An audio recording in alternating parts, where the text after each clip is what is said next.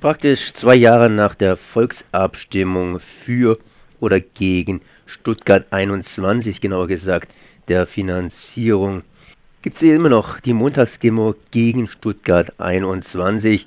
Wir lassen nicht locker. Ich bin jetzt verbunden mit Matthias von Hermann von den Kopfbahnhof-Befürwortern. Servus. Hallo. Ihr sollt jetzt hier vertrieben werden vor dem Bahnhof. Das heißt, die 200. Montagsdemo ist das letzte runde Datum. Wie sieht das Projekt Stuttgart 21, das heißt Kopfbahnhof 21, augenblicklich aus? Es ist so, dass die Stadt Stuttgart gerne die Hauptverkehrsstraße vor dem Bahnhof, den Arnulf-Klett-Platz, nicht mehr mit einer Montagsdemo belegt haben sehen möchte. Sie führt da im Wesentlichen an, dass es Umsatzrückgänge gäbe bei den Geschäften, dass unglaublich viele Busfahrgäste blockiert seien. Die SSB, also die Stuttgarter Straßenbahngesellschaft, stellt es uns gegenüber völlig anders dar, dass äh, Fahrgäste jederzeit umsteigen können und überall hinkommen.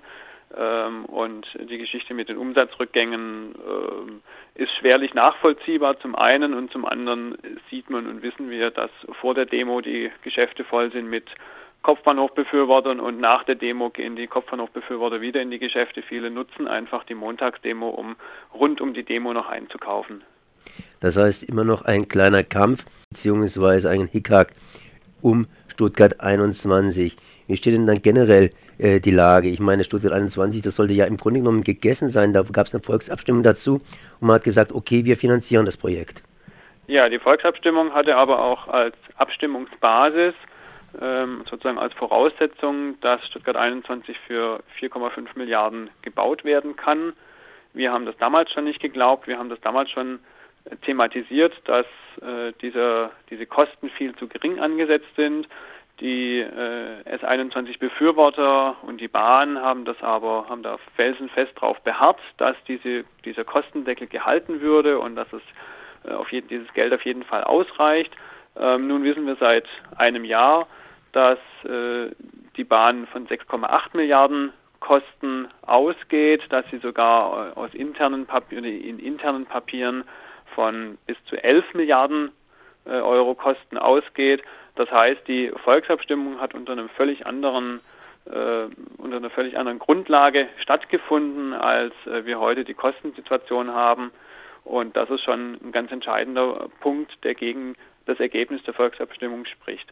Im Übrigen ist es ja auch so, dass der Rechtsprofessor, der die SPD beraten hat beim Aufsetzen dieser Volksabstimmung, inzwischen sagt, die Grundlage für die Volksabstimmung ist heute entfallen, weil wir wissen, dass es mehr kosten soll und äh, weil ja inzwischen auch klar ist, dass es sich um einen Leistungsrückbau handelt. Ähm, all das ähm, war bei der Volksabstimmung so offiziell von der Bahn immer bestritten worden. Das heißt einfach, die Grundlage der Volksabstimmung ist heute nicht mehr gültig. Was heißt denn das? Heißt es, dass die Bahn machen kann jetzt, was sie will? In der Realität ist es leider so, dass die Bahn macht, was sie will und die grün-rote Landesregierung ihr in keiner Weise Einhalt gebietet, obwohl sie das tun müsste. Genau das Gleiche gilt für die grün regierte Stadt Stuttgart, die auch der Bahn Einhalt gebieten könnte. Äh, beide sind Projektpartner bei Stuttgart 21. Beide werden, ähm, wenn es so weiterläuft, in den nächsten Jahren Milliarden an Steuergeldern in dieses Projekt äh, steuern oder buttern müssen, äh, wohl oder übel. Ähm, und genau das ist der Punkt. Sowohl Stadt als auch Land könnten jetzt aussteigen mit dem Verweis auf die schon längst bekannten Kostensteigerungen, die sowohl der Stadt als auch dem Land äh, arglistig vorenthalten wurden von der Bahn. Das, äh, wir können inzwischen aus bahninternen Dokumenten eben nachweisen, dass die Bahn Ende 2009 schon wusste, dass es über viereinhalb Milliarden Euro kosten wird und diese Information aber den Projektpartnern verschwiegen hat. Und wenn man nun einen Vertrag eingegangen ist und ähm, im Nachhinein rauskommt, dass man hier arglistig getäuscht wurde, dann hat nach dem bürgerlichen Gesetzbuch äh, jeder ein Kündigungsrecht. Das gilt für den Kauf einer Waschmaschine genauso wie für den Kauf eines äh, unterdimensionierten Tunnelbahnhofs. Ähm, hier könnten Stadt und Land problemlos aussteigen aus den Verträgen. Nun, Stuttgart 21 muss man auch im europäischen Kontext sehen. Das ist ja auch eine Fernverbindung. Geht man da auch nicht irgendwelche Risiken ein gegenüber seinen Vertragspartnern? Also Stuttgart 21 hat mit der Fernverbindung äh, von Paris nach Bratislava und Budapest überhaupt nichts zu tun. Ähm, wird zwar als Werbeargument immer groß angeführt, um wenigstens irgendwas Europäisches auch noch vorweisen zu können und um äh, EU-Subventionen abgreifen zu können. Hier ähm, wurde ja der EU, der EU gegenüber auch mit einer Leistungssteigerung geworben und mit einer Leistungssteigerung wurden 114 Millionen Euro EU-Fördermittel abgegriffen, ähm, aber eben wieder rechtlich, sagen wir, weil äh, oder erschlichen, weil diese Leistungssteigerung in keiner Weise darstellbar ist durch Stuttgart 21.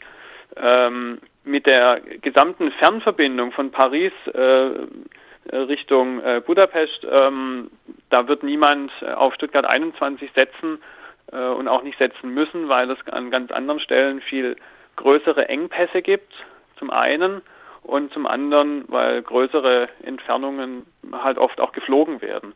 Und der wird im Übrigen durch Stuttgart 21, selbst wenn er im Zug sitzen würde, überhaupt nicht ähm, schneller vorankommen, weil Stuttgart 21 selber überhaupt keine zusätzlichen Fahrminuten einspart. Ähm, das wäre höchstens die Neubaustrecke. Und bei der Neubaustrecke muss man auch nochmal dazu sagen, es kommt ja nicht darauf an, ob ich auf einer kleinen Strecke mit 250 äh, Kilometer pro Stunde fahren darf, sondern es kommt auf die Gesamtfahrzeit an. Es kommt darauf an, wie passt ein durch, möglicherweise durchgängiger Zug von Paris nach Bratislava in den gesamten Zugablauf rein und wird es dadurch, auch wenn ich an einer Stelle schnell fahren darf, wird dadurch die gesamte Fahrstrecke oder die gesamte Fahrzeit länger oder nicht und äh, wir müssen davon ausgehen, dass es eben zu keiner gesamten Fahrzeitverkürzung kommt, sondern dass man halt nur über die Alp oder unter der Alp durch schneller fährt. Nochmal zurückzukommen auf die Frage, das heißt, wenn das Projekt Stuttgart 21 gestoppt ist und der Kopfbahnhof gebaut wird, müssen dann, muss dann die Bahn irgendwelche ja, Mittel zurückzahlen, zum Beispiel an die Europäische Union, diese Fördermittel, die sie bereits verbraten hat. Also zu deiner Anmoderation gerade, den Kopfbahnhof gibt es ja schon, der funktioniert ja auch prima, den muss man nicht neu bauen, den müsste man sanieren. Die Bahn hat ihn jetzt in den letzten Jahren noch mehr demoliert, aber dafür bekommt die Bahn ja auch regelmäßig ähm, Gelder über die Fahrpreise.